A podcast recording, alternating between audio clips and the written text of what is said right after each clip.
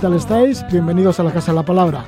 Estamos en el aire a través de las sintonías de Radio Euskadi y Radio Vitoria. En unos momentos vamos a recibir la visita de Merche Chacón, responsable de PACA Nuga, Asociación de Cooperación al Desarrollo a favor de Burkina Faso. Ha comenzado la recogida solidaria para llenar un contenedor de ayuda humanitaria con destino a Ouagadougou, la capital de este país africano. Merche Chacón ha tenido cuatro largas estancias en Burkina Faso, en donde ha colaborado de voluntaria en orfanatos, con mujeres abandonadas, también ha visitado un campo de refugiados. Todo ello nos cuenta enseguida Merche Chacón. Y luego estaremos con Rosa Barasoain. Nos va a hacer un repaso de las páginas de La Fertilidad de la Tierra, revista de Agricultura Ecológica en su número de primavera. Estaremos también con Tony Montesinos, escritor y crítico literario. Nos habla de su libro El Dios más poderoso, sobre la obra y vida de Walt Whitman. Ahora se cumplen 202 años después de su nacimiento de este gran poeta norteamericano.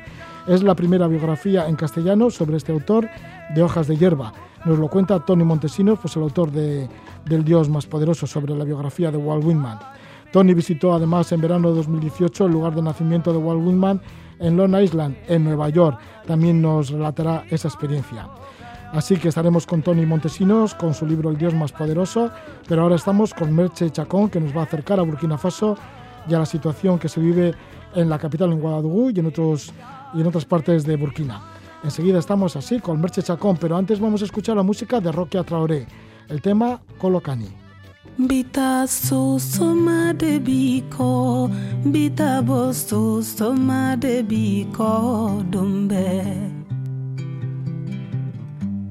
ngalaka na masisoma ndania nitara ikanesoma ufonie. Nitara ikanesoma ufonie. Ikafunyana kone mafili umo.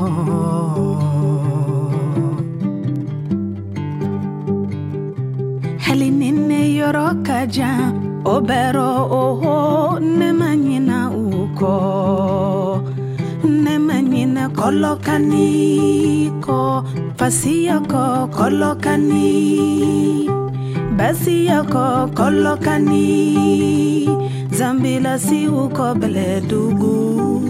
Roque Traoré con Colocani y estamos con Merche Chacón que nos va a hablar de Burkina Faso y de un contenedor que está llenando de ayuda humanitaria para que parta del País Vasco hacia allí, hacia Ouagadougou, la capital de Burkina, en donde tiene muchos contactos. Merche Chacón, que parece que ama muchísimo Burkina Faso y ama muchísimo a las gentes que tiene relación durante bastante tiempo, porque ya su primer viaje fue en el año 2015 una vez que llegó a Burkina Faso parece ser que se sintió tan bien que es como si hubiera estado en alguna otra vida o en, algún otro tiempo allí. Le damos la bienvenida a Merche Chacón. Hola, buenas. Muy buenas noches, Merche. Buenas noches, Roger. Bueno, pues te tenemos una vez más aquí con nosotros, esta vez porque ya estáis a punto de, de enviar un nuevo, un nuevo contenedor para Burkina Faso. Sí, si Dios quiere, que va a querer, el 29 de mayo tenemos intención de cargar el primer, este último contenedor, que será el cuarto, pero tal y como van las cosas y los acontecimientos, yo creo que van a ser dos.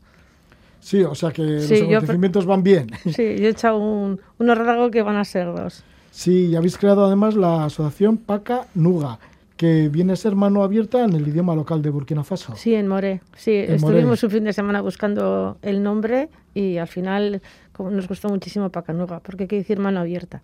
Vamos a recordar un poco esa relación, ¿no? Merche, ¿por qué te fuiste a Burkina Faso hace ya unos años? Bueno, yo me marché porque la verdad es que iba huyendo de las Navidades. Y necesitaba, mi necesidad era ayudar y dar todo el amor que necesitaba dar.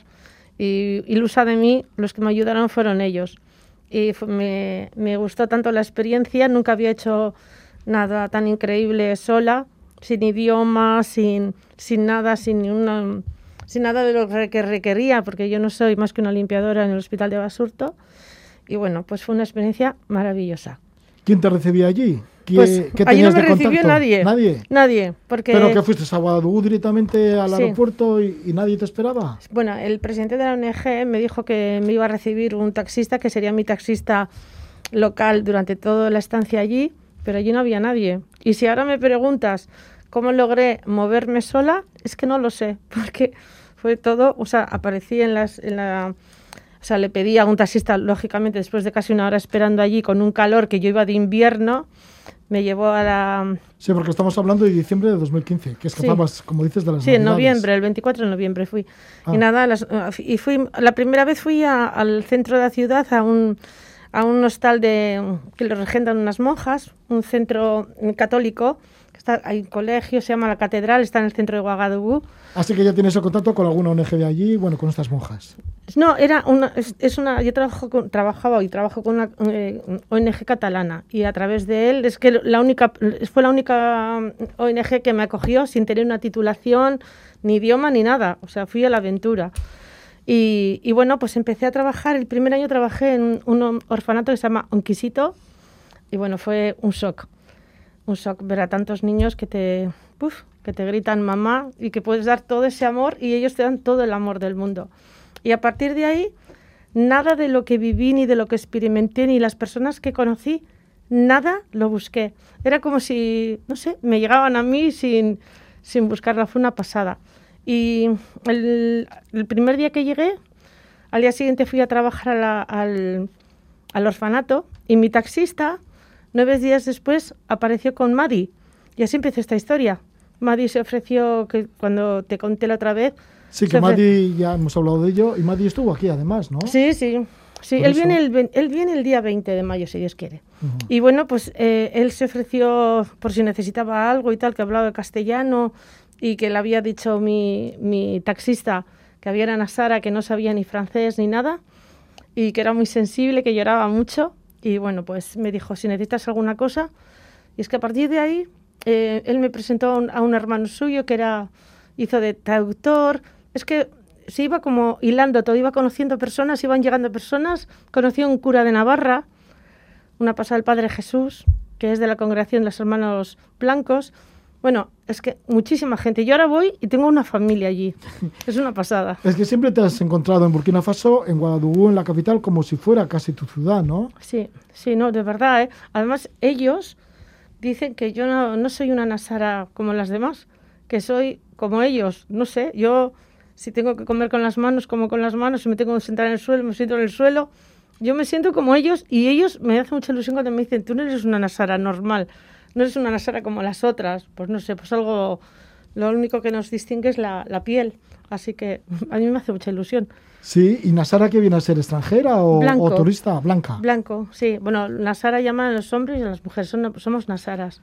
Sí, bueno, pues entonces tú ya eres de, del lugar, de- del barrio y, y de, de Guadalajara en general, y hayas estado además pues llevando ya hasta ahora tres contenedores. Sí, sí, sí. Sí, porque el año pasado estuviste repartiendo por allí también, ¿no? Sí, Los yo contenedores, cuando- esta ayuda. Sí, yo, eh, nosotros recogimos, no me acuerdo si fue en octubre o noviembre, el, el tercer contenedor y cuando yo fui allí, pues lo repartimos. Y la verdad es que si es un curro aquí, organizar, guardar, colocar, recoger, coger llamadas, allí es una pasada. O sea, una pasada repartir, pues es repartir las cosas, organizar donde llevas, que sí que ir donde las monjas para, con, los, con las ropas del hospital. Bueno, fue una pasada. O sea, aquí es curro, pero allí es muchísimo curro. Este año que voy con, con mi hijo pues y con un amigo, seguro que se Con tu hijo minimizará. Asier, Sí, sí, que se está me- aquí, pero bueno, de momento no habla. Sí, se minimizará el trabajo, pero es muchísimo trabajo. Organizar,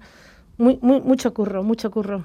Sí, porque claro, en los contenedores que llevas todo tipo de ayuda humanitaria. De todo, de todo. O sea, calzado, ropa, medicación sin caducar, gafas de sol, gafas de ver, bueno, eh, mm, comida, juguetes, muchos juguetes, material escolar.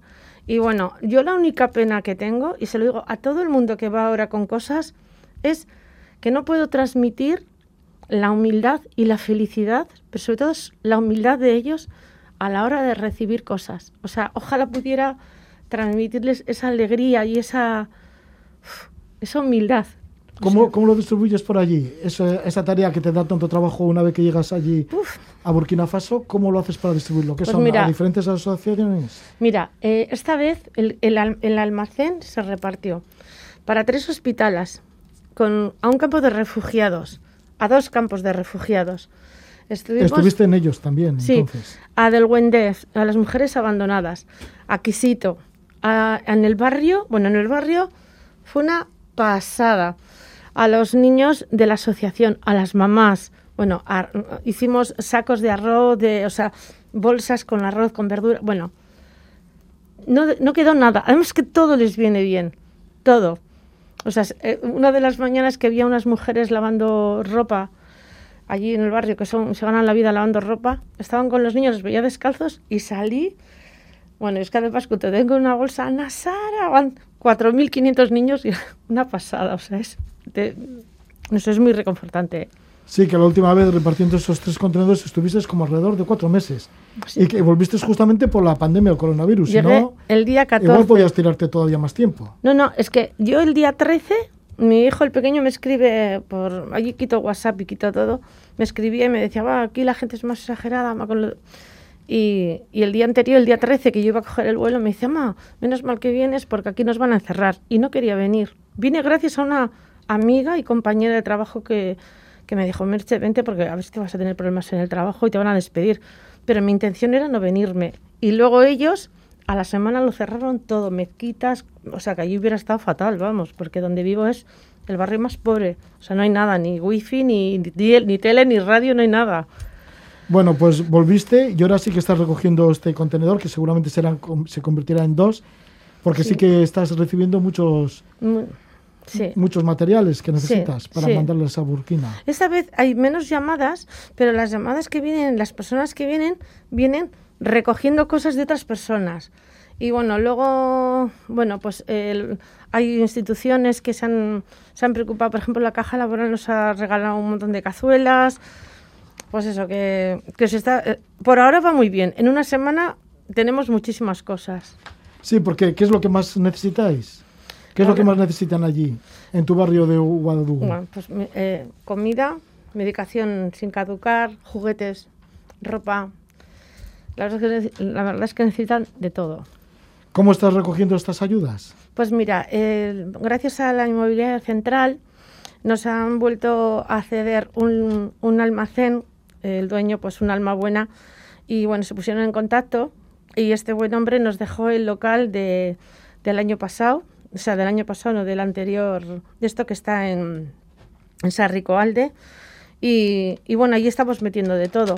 Y luego pues eh, estamos ahí pidiendo a instituciones, a, a cajas de ahorros, bueno, estamos pidiendo para que nos ayuden eh, también económicamente, porque esto hay que, hay que pagarlo. Y creo que te conté que la, la otra vez que yo pedí para un contenedor, se llenaron dos y al segundo pues pues yo no, no contábamos con eso y había que pagarlo y lo pagué yo y la verdad es que ahora no tengo miedo porque el miedo que no quiero que es una palabra que se que esté en mi vocabulario pero sí estoy expectante porque ahora un contenedor cuesta de 7.500 a 7.800 euros. Entonces le he quitado un poco la vergüenza y, eh, y le estoy diciendo a la gente pues que tan importante es llenar ese contenedor como abonar entonces que tampoco hace falta hacer grandes aportaciones con pequeñas aportaciones de todos pues pues eso pero la gente es muy solidaria. Y esta recogida que estés haciendo de esto, lo que has nombrado, alimentos, que tienen que ser no perecederos, Sí. también de material médico, medicinas, Hmm. eh, electrodomésticos, ropa y demás, ¿qué lo estáis guardando? ¿En un almacén? ¿Lo estáis En recogiendo ese en un almacén de En Sarricoalde, Sarricoalde, sí, sí, ¿no? que es un, eh, antes era un almacén de coches y bueno, colchones, bicicletas, máquinas de coser. Bueno, ahora, eh, bueno, mañana, mira, nos van a dar ahora un montón de mantas, de sábanas, de, de almohadas de un hostal. Eh, mañana del- de Santa Marina nos van a dar batas de quirófano, carros de quirófano, bolsas, eh, máquinas de coser. La gente, y ya por lo pronto, de las que me han ido llamando, por lo menos tenemos cuatro máquinas de coser, que para allí, estas de pedal antiguas, son una pasada. Muchos móviles, muchos juguetes, muchos peluches. Merche, ¿cuál es el contacto para el que quiera animarse y entregar algo Pues mira. que, que os pueda servir? Mira, en la Pero página... que sea bueno, ¿no? No, no que Sí, se mande... a ver, yo, eh, gracias a Dios, la gente entiende que son pobres, pero tienen dignidad. Entonces, muy pocas veces tenemos que tirar cosas. O sea, pues, no trae la gente cosas rotas, pero, pero por eso. Entonces, si la gente, toda la información está en nuestra página web, pa- paca, pacanuga.org, pero mi teléfono es el 675 70 28 29 y ahí, bueno, yo estoy, bueno, las 24 horas mm, del día con el móvil vía WhatsApp. Prefiero que la gente se comunique por WhatsApp o bien escrito o bien eh, por audio porque por teléfono, pues eso me roba mucho más tiempo. Sí, entonces vamos a dejar pacanuga.org. Sí. Pues muchas gracias por estar con nosotros, Merche Chacón, y que vaya todo bien, porque el último día sería el 29 de mayo, has dicho. El 29 de mayo esperamos eh, cargar el primer el contenedor. El último día de, entrega sería el 28 de mayo. Bueno, pues hasta el 28 de mayo tienes un montón de tarea y bueno, y luego fíjate lo que te resta. Porque luego volverás igual para allí, por Burkina. Sí, sí, si Dios quiere y en la empresa me conceden, que estoy segura me van a conceder los días, para el 3 de diciembre me quiero marchar a poder ser hasta finales de marzo. Bueno, pues ya nos irás contando, ya nos irás informando. Muchísimas gracias, Roge. Encantado de tenerte, Merche Chacón. Gracias, por todo. Continuamos aquí en la Casa de la Palabra y ahora pues vamos a estar con Rosa Barasoain, cambiamos de tema y vamos a conocer las páginas de la fertilidad de la tierra.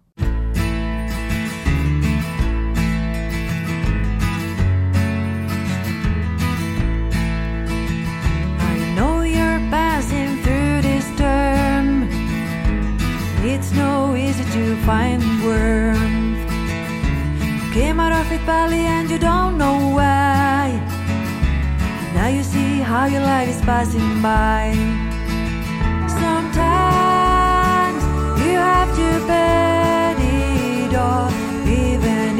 cards are not at high.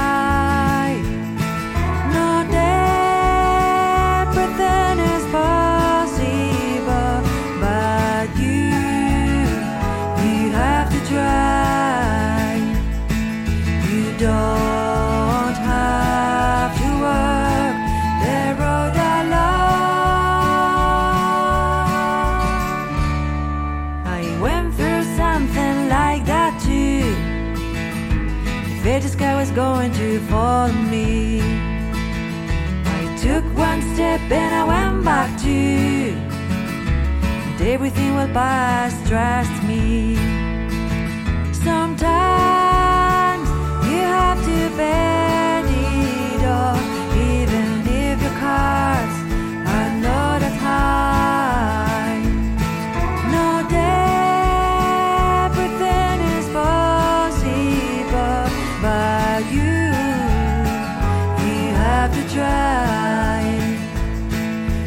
don't have to work the road alone.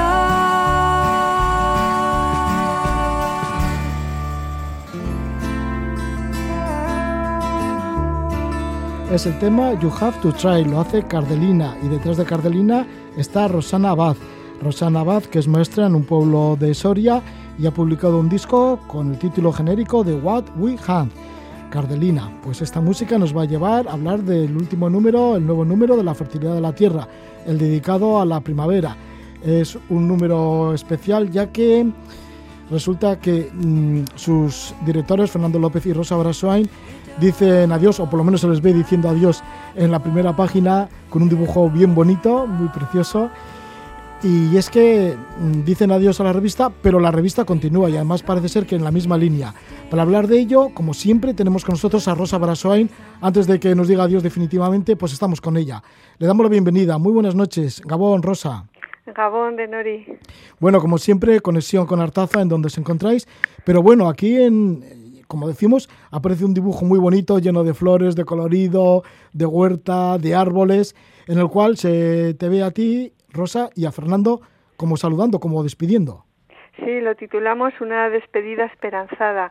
Esta vez hemos repartido la, el espacio del manifiesto y en esta primera mitad nosotros efectivamente tenemos una despedida con toda la esperanza de que los que van a retomar han retomado ahora el testigo. De hecho, este número ya no lo coordinó Fernando, aunque hemos participado con una, algún artículo, pero ya lo, lo ha coordinado. Eh, nos toman el relevo nuestros continuadores, que son un equipo bien formado a lo largo de años, son habituales colaboradores de la revista, los nombres os sonarán todos, desde Andreu Vila, eh, Jesús Quintano, bueno, son siete colaboradores coordinados por una periodista que es Monsecano, que también tiene una experiencia importante, fue directora varios años de la revista Integral y también del Correo del Sol. Es una periodista con una clara conciencia ecológica y, y bueno, con conciencia ecológica y entonces creo que van a hacer un buen equipo, están haciendo un buen equipo porque bueno, pues mm, los seres humanos necesitamos también eh, relevo y cambiar un poquito, aunque seguiremos con la editorial, seguimos con los libros, pero ya la, esa puntualidad de cada trimestre editar una revista, pues ya la pasamos a este estupendo equipo. Sí, Rosa, porque llevas mucho tiempo con temas como periodista con temas medioambientales, de ecología, ya porque allá por el año 1992 ya hacías el boletín Biolur Navarra. Sí, es ahí donde retomé mi profesión de periodista porque mm, cuando encontré sentido a, escribir, que es mi vocación, cuando conocí a los primeros agricultores ecológicos aquí en Navarra y sentí que, que mi labor podía ser esa, ayudarles a dar a conocer una realidad que en esos momentos se negaba, decían que era una locura, que estaban, mm, vamos, pasados de cabeza, que era imposible pues mira, eh, dedicamos nuestro trabajo, Fernando entonces estaba en Galicia, yo estaba en Navarra, los dos partimos de asociaciones vinculadas con la agricultura y la ecología hasta que en el año 2000 hicimos, eh, creamos una sociedad, habrá entre los dos, pues poder editar, tener una estructura económica y, y ser libres editando esta revista libre que seguirá siendo libre con el nombre de la fertilidad de la tierra, que empezó en el año 2000, en el verano del 2000. Y bueno, hasta aquí hemos llegado, 83 números, 84 ya es el inicio de la nueva etapa. Pues ahí está, pues vamos a hablar de este nuevo número, aunque ya os vais retirando poquito a poco, sí que con esta última entrevista que hacemos sobre la revista La Fertilidad de la Tierra contigo, con Rosa, pues coméntanos algunos de los artículos, porque para empezar siempre vais con alguna entrevista, ¿no? Y esta está con Claude y Lidia Bourguignon que son expertos en microbiología de los suelos. Sí, son, bueno, fueron muy conocidos porque editaron un libro eh, bueno, que, que, era una maravilla, la tierra, el campo, la tierra, eh, como es el suelo, la tierra, los campos. Es un libro magnífico que hace poco se ha reeditado, actualizado, ¿no? Para la asociación, la asociación Vida Sana. Esta, tanto Claude como Lidia Bourguignon son franceses y bueno internacionales porque fueron los pioneros en dar a conocer la importancia de la vida microbiológica en la tierra ¿no? que, que, que el suelo desde la roca madre hasta las la parte superior, lo que vemos que es lo que llamamos tierra, tierra cultivable, todo este conjunto estaría muerto si no fuera por todos los microorganismos, bacterias, toda esta vida microscópica que la hace fértil. Y bueno, eh, en la revista es cierto que siempre desde los inicios, desde el número uno, siempre quisimos hacer entrevistas demostrando que la, la, agricultura ecológica es la agricultura con mayúsculas, la agricultura de siempre, sabiendo los porqués, sabiendo cómo, cómo funciona aunque sea una palabra un poco mecánica, sabiendo cómo se produce este milagro diario de la vida, cómo obtenemos alimentos y cómo todo esto se hace en ecológico. Siempre entrevistas, siempre artículos demostrando esa realidad día a día, ¿no? Y aquí este chico Mario San Martín, que también está aquí en las Amezcoas, eh, ha colaborado con esta entrevista y bueno, pues Claude y Lidia tendrían muchísimo que contar. Aquí hay un poco, porque ellos, ya te digo, empezaron hace muchísimos años a, hablar de algo cuando también se consideraba aquello una, una herejía, ¿no? Todo se limitaba al nitrógeno, potasio, fósforo y lo demás no existía, ¿no? Entonces es una entrevista amena, ellos están casi jubilados, pero siguen animando a la agricultura ecológica, a, razonando, dando argumentos de por qué la agricultura es insostenible sin árboles y sin, y sin animales, sin, sin ganado que esté en el campo, que paste, que abone, que, que dé vida a esa tierra. Eso dicen, que no se puede hacer una agricultura sostenible sin árboles ni animales. Y también suelen decir que hay que respetar la vocación del suelo. No se puede hacer un buen aceite de oliva o un buen vino en un suelo como con vocación cerealista. Así que bueno, son expertos en, suelos y han analizado cantidad de suelos de, de, diferentes partes del mundo. Y luego también escribes un texto sobre qué tener en cuenta al hacer el compost. Sí, porque bueno, este artículo es tuyo, de Rosa, Rosa Brasoain. Sí, bueno, en este número pues he colaborado también con un par de artículos y espero seguir colaborando con algunos, lo, mismo que Fernando, pero bueno, ya la responsabilidad de los contenidos y de todo ya está en manos de este consejo editorial que viene en la página 4, se, mm, viene los nombres de todos ellos, eh, de, quienes van a seguir trabajando en esta revista, con el mismo maquetador, bueno, el mismo diseñador, que es un, joven de Cádiz, que lo hace maravillosamente. Pues enlazando con este tema de, la, de los análisis de las tierras, eh, un alimento básico para la tierra, para mantener esa vida edafológica, un alimento esencial es el compost y hacer, el, hacer bien el compost es muy importante. Entonces aquí damos algunas pautas sencillas eso, mm, para que nos vayamos convenciendo de que es esencial. Si tienes un huerto, un jardín, no importa el tamaño, según lo que tengas lo harás más pequeño o más grande ese espacio donde ir recogiendo materiales y después una vez o dos veces al año hacer ese montón de compost. O sea, ahora en primavera es la época especial para pues, tienes más material, todo lo que vas a deservar, a podar, todo esto triturado, más los restos de, de casa, de la cocina, restos crudos, más algo de estiércol que consigamos, el ideal es el de vaca, pero si no, también está bien el de, el de oveja, pues hacer ese montón de compost ahora en primavera y, y otra vez clave será en el otoño. Son los dos momentos clave, se puede hacer más veces, pero como mínimo estos dos momentos en el año para hacer el compost, para hacerlo bien, para que al hacerlo bien se va a perder las semillas, de manera que no vamos a reproducir hierbas no deseadas, se va a descontaminar de hongos que no deseamos, bueno, va a ser un compost limpio, sano y que va a nutrir la tierra ofrecéis un informe sobre menús ecológicos en los hospitales. Sí, eh, lo mismo que se ha hecho campañas para que haya unos menús en las, en las escuelas, ya cada vez más son los centros escolares que tienen un menú ecológico diario, también se reivindican los menús ecológicos en los hospitales. Esto hace tiempo que se está insistiendo que precisamente las personas con una salud delicada son las que más derecho tienen a recibir estos alimentos. Y de hecho aquí en este artículo los autores han hecho una, un estudio, una encuesta con médicos y profesionales de la salud y ven que vamos que hay un porcentaje elevado que sí que están ellos lo han hecho en la zona de Andalucía, Ceuta, y dicen que el 80% de los profesionales están convencidos, muchos son también consumidores de estos alimentos ecológicos y creen que es una posibilidad muy interesante para, para cuidar la salud. Cree que, están convencidos de las bondades de los alimentos que proceden del cultivo ecológico y va a ser una buena herramienta para ellos para cuidar la salud de los pacientes. O sea que es un paso importante también desde la Administración el que asegurar a centros hospitalarios que los pacientes tengan alimentos ecológicos. La última página siempre la dedicáis a los buenos alimentos. Esta vez habéis seleccionado el hinojo.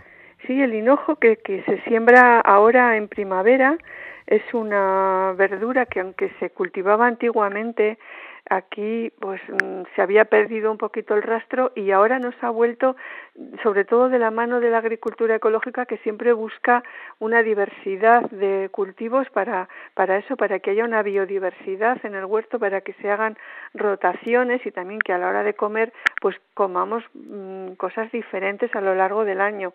Y ahora pues el hinojo es muy bueno porque es es una verdura que es diurética es carminativa quiere decir que es buena para evitar los gases y luego pues contiene mucho hierro, calcio, fósforo que nos va a venir muy bien. Para las madres que están dando pecho pues es un galactógeno, o sea que, que facilita la, la producción de leche materna y además tiene pocas calorías, cosa que cuando hace calor pues se agradece también. Y luego eh, curiosamente es una es una verdura que nos vino de Siria y nos hace reflexionar también un poco en cómo todo viene y va, como este planeta realmente es una bolita y está bien que seamos solidarios unos con otros y cuando estamos aquí viviendo tranquilos y en paz nos acordemos de otras partes del mundo como ahora Siria que está siendo tan cruelmente golpeada por la guerra. Rosa, pues hemos dado un repaso al nuevo número de La Fertilidad de la Tierra, el dedicado a primavera. Hemos comentado que Fernando López y tú, que sois los directores, habéis sido los directores hasta ahora, los coordinadores de la revista, lo dejáis de momento a otro equipo que sigue en la misma línea. Así que bueno, pues ya estaremos con el nuevo equipo para el siguiente número de La Fertilidad de la Tierra. Por lo demás, también lo ha señalado, continuaréis con la editorial de libros de La Fertilidad de la Tierra. O sea que en eh, alguna ocasión también te volvemos a llamar. Eso es, que no falte la fertilidad en la tierra. Que sea así. Muchas gracias, Rosa Brasain. Gracias, Agur.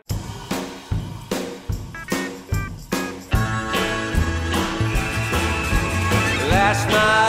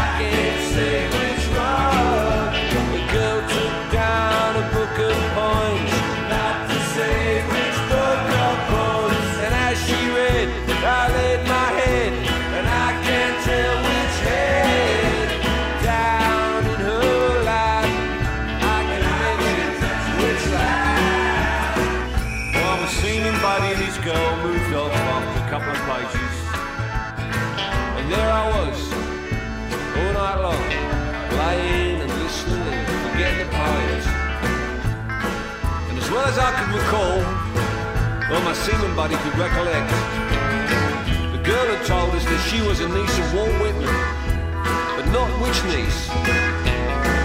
And it takes a night and a girl and a book of this kind a long, long time to find its way back.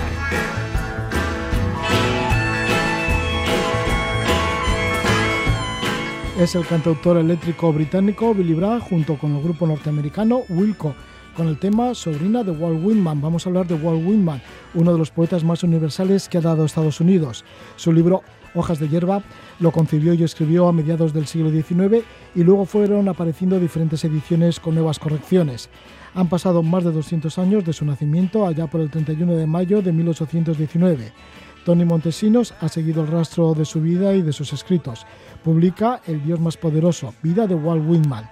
Tony Montesinos es escritor, crítico literario, incide como autor en varios géneros como la poesía, la literatura de viajes, las novelas, el ensayo de literatura y también de cine.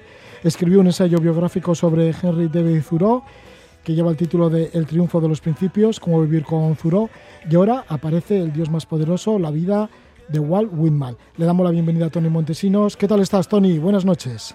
Buenas noches, Roger. Un placer estar contigo. ¿Qué representa para la literatura de Estados Unidos y para la Universal eh, ambos escritores, tanto Thoreau como Walt Whitman? Son como una especie de padres de, ciertos géneros literarios y abanderados de una manera de pensar y de hacer. Porque Thoreau, eh, que podía ser como un pionero del ecologismo eh, y de la rebeldía social, pues ejemplifica que cualquier cosa que pertenezca a lo humano y a lo social le podemos dar la vuelta y pensarla de otra manera. Y por lo tanto es, inspirador a día de hoy de un montón de actitudes que van en sentido de aprovechar el día, recoger el legado grecolatino en cuanto a la búsqueda de, del arte de vivir, ¿no? que sería la paz interior y la falta de necesidades. Y por otro lado, Whitman es el, el, el que catapulta al hombre a la, a la felicidad mediante el amor propio, el amor hacia los demás, la inexistencia de fronteras que nos eh, dividan, el hecho de que la religión es, una, es un incentivo para ser espiritual y a la vez ser amado y, amar, y por tanto son una especie de padres espirituales de la nación americana en unos años en que se estaba formando esta nación, precisamente, y que tenía como dos eh, extremos, la esperanza de, una, de un país que se está desarrollando, pero también la, la velocidad vertiginosa de los cambios que se producen, la guerra obviamente de secesión, que destroza todo y la que va a ser muy crítico tanto Cero como, como Whitman, y por tanto esa, esa esperanza y ese temor, ¿no? Y es un, en un momento dado Estados Unidos se, se, eh, se, balancea en eso, con Emerson también, el gran filósofo del siglo XIX americano, eh, y algún que otro estudioso incluso ha, ha, llegado a pensar que el legado de estos de este trío extraordinario de pensadores y escritores no fue aprovechado por los Estados Unidos que se lanzó al capitalismo, al materialismo, a un egoísmo eh, absoluto y, que el dólar fuera el incentivo diario del, ser humano, cosas que, que eh, aborrecían tanto Thoreau como Whitman.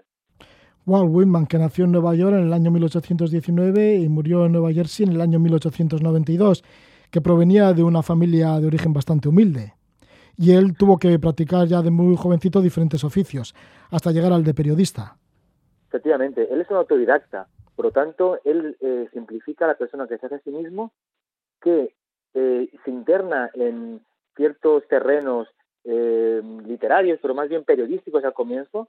Es una persona que no es letrada, que no tiene una educación formal, que va a un colegio para niños pobres, que pronto abandona eh, los estudios porque tiene que ayudar a su padre, que era una especie como de albañil o de promotor no inmobiliario, y entonces va a ir de, de trabajo en trabajo.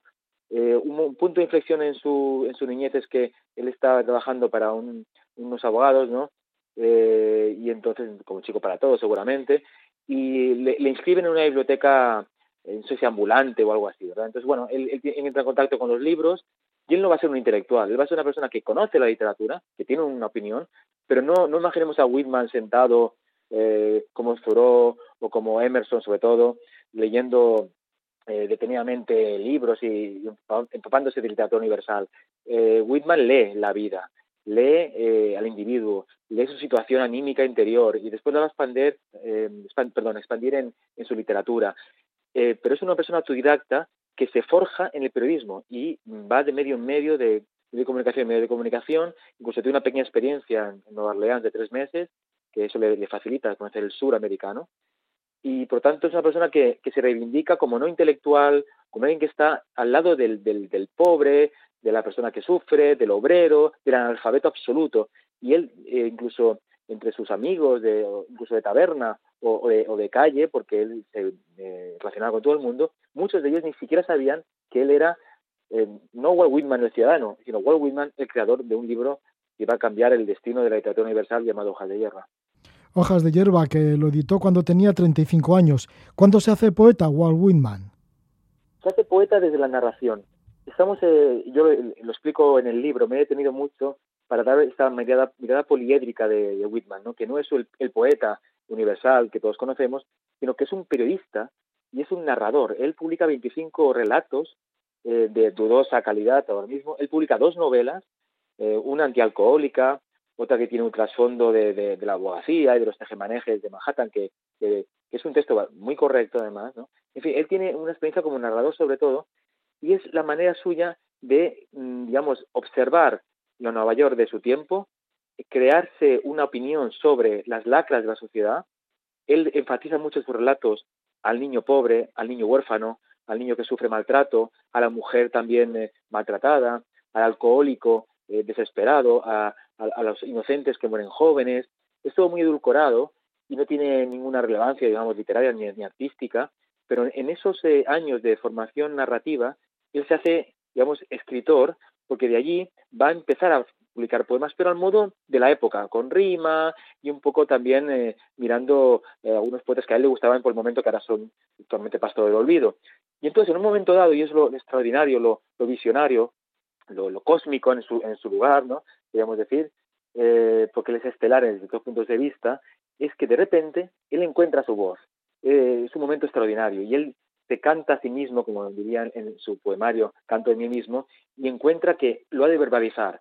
Él se siente eh, como, como partícipe de una sociedad, de un mundo, de una vida, de una existencia eh, que tiene un alma artística y de repente encuentra una voz que va a caracterizarse por la libertad creadora, la libertad lingüística, la, la libertad del punto de vista del sujeto poético, y por tanto no va a, escribir, va a escribir sin rima, va a escribir sin estructura marcada, va a hacer versículos como si estuviera más influido por la Biblia que por los eh, poetas de entonces, es decir, que de repente ese Walt Whitman periodista que iba de un lado para otro, que incluso lo echaban de algunos medios por vago, o ese narrador que tiene una calidad eh, totalmente olvidable en, este género literario, de repente se hace a los a los treinta y pocos años poeta de todas todas con una cosa que llega a, celebrar Emerson, porque le envía una carta a Emerson hablándole de lo maravilloso que ha sido este descubrimiento de un libro que por fin uh, ve de, alguien que ha incidido en el alma humana. Hojas de hierba que a lo largo del tiempo lo fue corrigiendo y elaborando. una obra en marcha. Sí, sí, porque fue la primera edición cuando tenía 35 años, pero casi hasta su muerte, ¿no? Fue elaborándolo. Efectivamente, él es extraordinario como él tiene muy claro que ese libro Leaves of Grass, em, va a ser su compañero de toda la vida. Él no va a tener una, una vida, eh, aunque tiene una vida eh, aventurera en el sentido de, plena, llena de cosas interesantes, ¿no? Pero incluso Borges dijo que, su vida no era nada interesante, lo que yo intento demostrar que, no es así, ¿no? En, este libro, ¿verdad? Porque es totalmente apasionante todo lo que ocurrió a él, ¿no? Y un poco pensar que, puede motivarle a ciertas, escribir ciertas obras, ¿no? Em, el caso es que, que él va a ir eh, añadiendo poemas a ese libro que se va, va a ir, creciendo durante nueve ediciones, en algunas con más fortuna que otras, porque en algún caso él va a matizar atrevimientos, porque no, no, olvidemos que él habla de sexo, él habla de los órganos sexuales de hombre y mujer, él habla de amor homosexual, aunque eh, curiosamente no va a ser tanto atacado por la homosexualidad como por, digamos, el, aludir a, a, lo sexual meramente, ¿no? El caso es que él va a ir modificando sus poemas, agrandando el libro e incorporando una serie de, poemarios, por así decirlo, independientes dentro del corpus general de la obra, incluso poniendo, por ejemplo, unos poemas que ya se alejaban mucho del estilo inicial de él, que son los referentes a, la guerra, eh, que, marcan tanto su vida y su obra. Por lo tanto, es un cajón desastre, por así decirlo, pero que encuentra una estructura dentro, acumulativa, en el que además eh, casi podríamos decir que es un, eh, yo lo hablo en el, libro, es un autor antiliterario, por eso de, no ser eh, intelectualista. Es un autor que, que, reniega de los procedimientos habituales de la literatura y por lo tanto él va a hacer su obra con independencia de todo lo que digan. Es más, le van a, a, caer palos de todas partes y le van a insultar de manera tremebunda, tanto en Estados Unidos como en Inglaterra, en Irlanda, por su obra. Pero él en un acto de autoconfianza, ¿no? En eso es muy, es muy emersoniano. Whitman, él va a continuar eh, resistiendo y siendo, eh, digamos, fiel a su modo de ver. Y gracias a, eso van a, van a aparecer una cohorte de personas que lo admiran y van a mantener su obra estudiándola, reivindicándola, haciendo que su nombre pues eh, sea alguien importante y que no, que no se lo lleve el olvido o las malas críticas que recibía por entonces. Una experiencia capital en su vida fue la de ir de voluntaria a los campos de batalla durante la guerra de secesión. Bueno, no solo a los campos de batalla, sino también a los hospitales militares. Sí, Harold Bloom habla de él como el gran héroe americano, por así decirlo. Es, es jesuítico, no olvidemos también esto, eh, en el sentido de que él, va a, tratar al, al, al, pobre, al desahuciado, al, herido, al moribundo, ¿no? Y él incluso contará una, una, el número de, gentes a las que él ha asistido, que es totalmente ah, desproporcionado y exagerado, pero eso por supuesto no le quita ni un ápice de, su enorme heroísmo y su gran eh, generosidad y humanidad, porque él, eh, primero, yendo a buscar a su hermano que eh, parecía que estaba herido en, tras una batalla y afortunadamente este hermano que acababa siendo un héroe de guerra, pues estaba vivo y después tuvo una muy buena carrera pues eh, eso le lleva a buscar su hermano desesperadamente durante tres días y después a solidarizarse con los, con los, eh, con los moribundos, con los heridos. Entonces él lo que hace es compartir día y noche, horas y horas, con chicos de 18, 20, 21 años que se mueren delante de sus, de sus ojos y a los que él pues eh, cuida, acompaña, lleva pequeños regalos, o cuando mueren escribe a las familias de estos para que tengan un, una, último, una última visión de, cuál, de cómo fue su hijo, de sus últimos momentos. Él hace una tarea absolutamente admirable y conmovedora. Y eso al final lo va a trasladar a sus diarios, que son también un testimonio estremecedor de, de, lo, más importante de la guerra, y, em, que es eso, es, es las secuelas, no es el campo de batalla, no es la violencia terrorífica ¿no? de, dos eh, bandos, sino las secuelas, esas familias que pierden a sus hijos, esos, esos chavales que, que, están ensangrentados y que, que, apenas tienen recursos, porque en esos hospitales militares eh, uno de los problemas graves era la ausencia de material eh, adecuado para subsanar heridas y evitar muertes. Y muchísimas muertes, un, un porcentaje altísimo, fueron debidas precisamente al mal estado de esos hospitales que no estaban preparados para atender a, a estos jóvenes. Walt Whitman, que se puede considerar el poeta del amor, de la fraternidad, él pensaba que todos tenemos un Dios dentro de nosotros mismos y esto conecta su libro Hojas de Hierba, pues por ejemplo con la generación de los Minix, también de los hippies, de los orientalistas, porque tiene bastante conexión también con religiones hinduista, budista, la filosofía oriental en general. O sea que si en su momento fue criticado, con el tiempo se ha convertido en un poeta universal. Un poeta universal, visionario, aglutinador de diferentes ideologías, eh, credos, miradas hacia la naturaleza, hacia el cosmos, hacia lo que nos rodea, ¿no? Él en eso es un poco Zuró, que también fue reivindicado y después se, se, llevó pues al terreno de esto de los hippies o de las personas que, que, protegen todo lo que tiene que ver con el ecologismo, etcétera, etcétera. Eh, lo interesante de Whitman es que él se presenta en sus poemas como, como un dios, como yo digo en el título, ¿no? Él es Jesús, es alguien que de repente aparece y, y, nos da un mensaje. Ese mensaje es jesuítico, es de amor, es de paciencia, es de fe, es de, es de humildad, aunque sea proceda de una persona con de gran ego que fue Whitman, ¿no? Y sobre todo eh, el del amor. Dar amor, recibir amor, eh, eso nos une, eh, tenemos que tener una vida fraterna, no hay fronteras de ninguna clase, no hay sexo, eh, no, es imposible catalogar mm, si somos de una manera u otra, heterosexuales, eso sería absurdo en el caso de Whitman, es amor puro entre los hombres, entre las mujeres, y, ese mensaje es totalmente eh, firme en toda su vida, en esos, esas décadas de escritura, él se sigue sintiendo ese, ese, esa aparición jesuítica, ese, ese mm, portavoz de un mensaje que va a salvar a la humanidad, porque eh, justamente ese mensaje es el que nos retrotrae a que somos eh, esencialmente amor y que tenemos ese alma espiritual que nos conecta con el todo y por lo tanto ese asombro ante la vida, ante el, ante, ante el planeta más eh, grande y ante la brizna de hierba, comprende una misma visión. Es este, esa alegría por vivir, este asombro por, por las cosas de la vida y, y, entre ellas el hecho de compartir con la gente, eh, ya sea eh, gente querida próxima como completos desconocidos. Sí, porque él se asombraba de lo más mínimo, de lo más sencillo, como una brizna de hierba, como dices, o también le gustaba, por ejemplo, estar en Manhattan, ¿no? Y, y mezclarse con las gentes y con el tumulto. Sí, es, por eso es, es, una persona tan poliédrica, tan interesante, porque es una persona que celebra todo, que empieza celebrándose a sí mismo, ¿no? Yo me canto y me celebro, dicen en su primer gran poema. Es alguien que eh, disfruta de cualquier cosa, disfruta de, disfrutó de su viaje hacia el sur, en una zona esclavista, eh, disfruta de verse en, el, en, la marabunta de gente de Manhattan, ese Manhattan del siglo XIX, que sería pues eh, bueno, Zuró, por ejemplo, decía, aborrecía una visita a Manhattan porque decía que, los cerdos son, eran más limpios que la gente que vivía en la ciudad.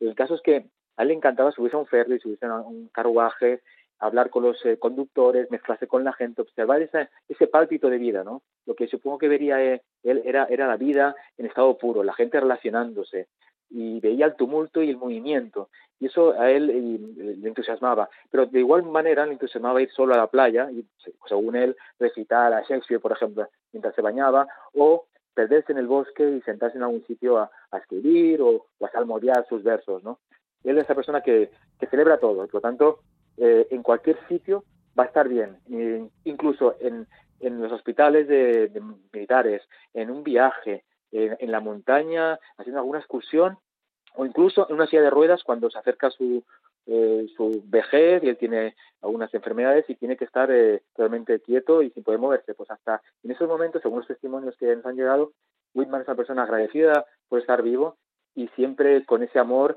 y con esa lealtad hacia el prójimo, hacia el prójimo tan, tan, eh, tan admirable. Pues esa es parte de la vida de Walt Whitman, este poeta universal, recogido en este libro de Tony Montesinos, El Dios más poderoso, vida de Walt Whitman, que lo edita Ariel. Muchas gracias, Tony Montesinos, por estar una vez más con nosotros, compartiendo aquí en la Casa la Palabra. Muchísimas gracias a ti.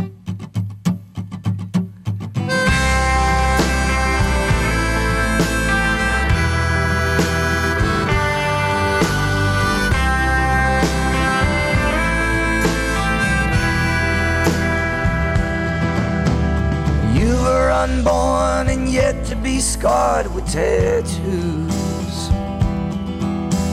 The blood in your arm, hell, it's good and it's warm and still free to choose. So take your sweet time and walk a straight line into. But don't you be shy of your wilder side or be afraid to let loose